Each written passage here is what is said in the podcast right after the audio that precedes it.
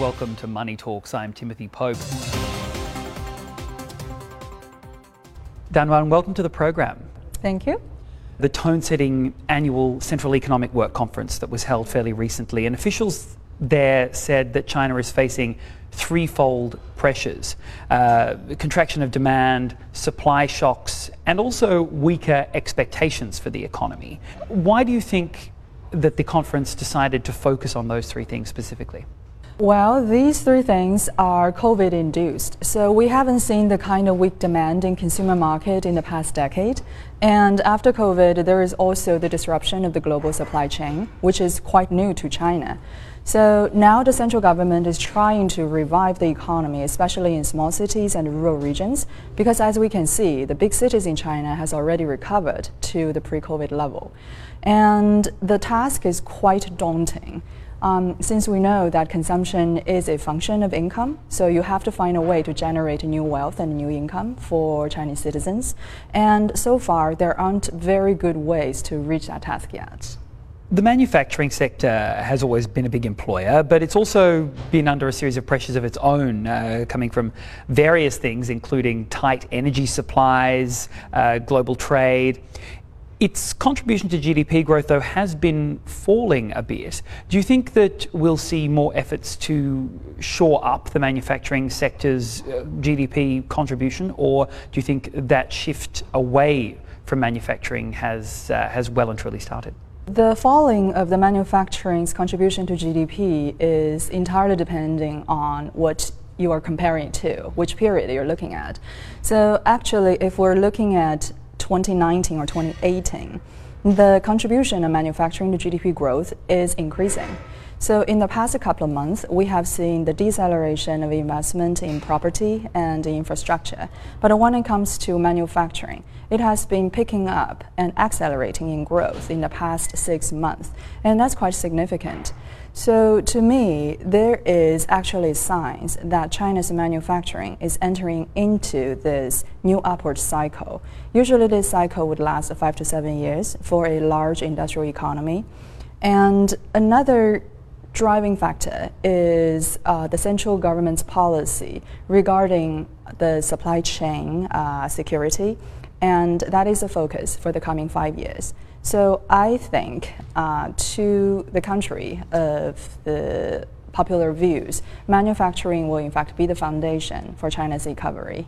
Is this, uh, like so many other things, COVID induced as well because of global factors and manufacturing centres uh, facing difficulties abroad?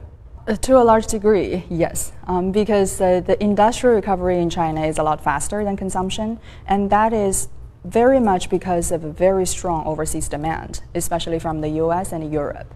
So once the global economy normalizes, we can expect the export to decelerate by quite a bit. But China in itself has this upgrading process in the manufacturing sector, and that can induce and generate a lot more investment and production.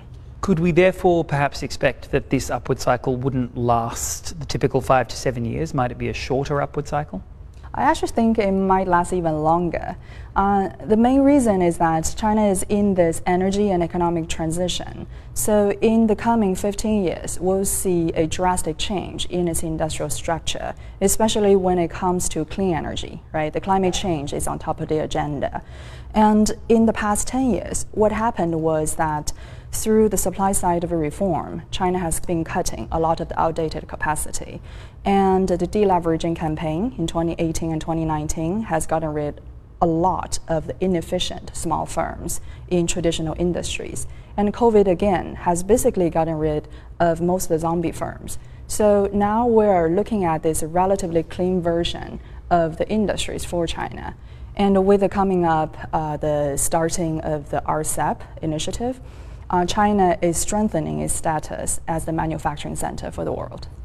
You also touched on uh, climate change and, and, China's goals to become uh, carbon neutral by 2060. It is going to be a challenge to balance China's economic growth goals and its carbon targets. What's your take on that, and what does it mean for the country's structural reform?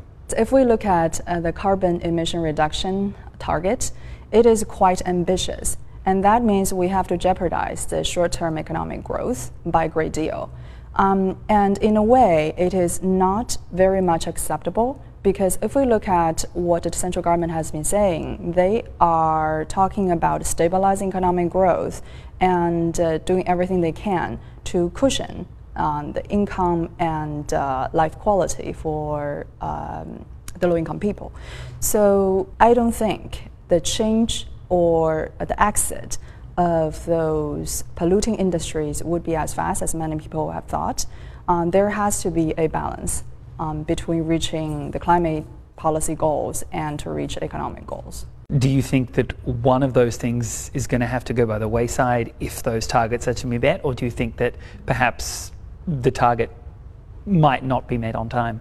Well, I do think the target is a hard constraint, and judging by how the Chinese government has done other things in the past, they would utilize all resources possible to reach the goal. When it comes to the climate change goals, one critical factor is, in fact, the funding. So, um, by prioritizing the development of capital market, they can guarantee um, quite a big portion of the task. Dan Wang, thank you so much for joining us. Fascinating insights. Yeah, thank you.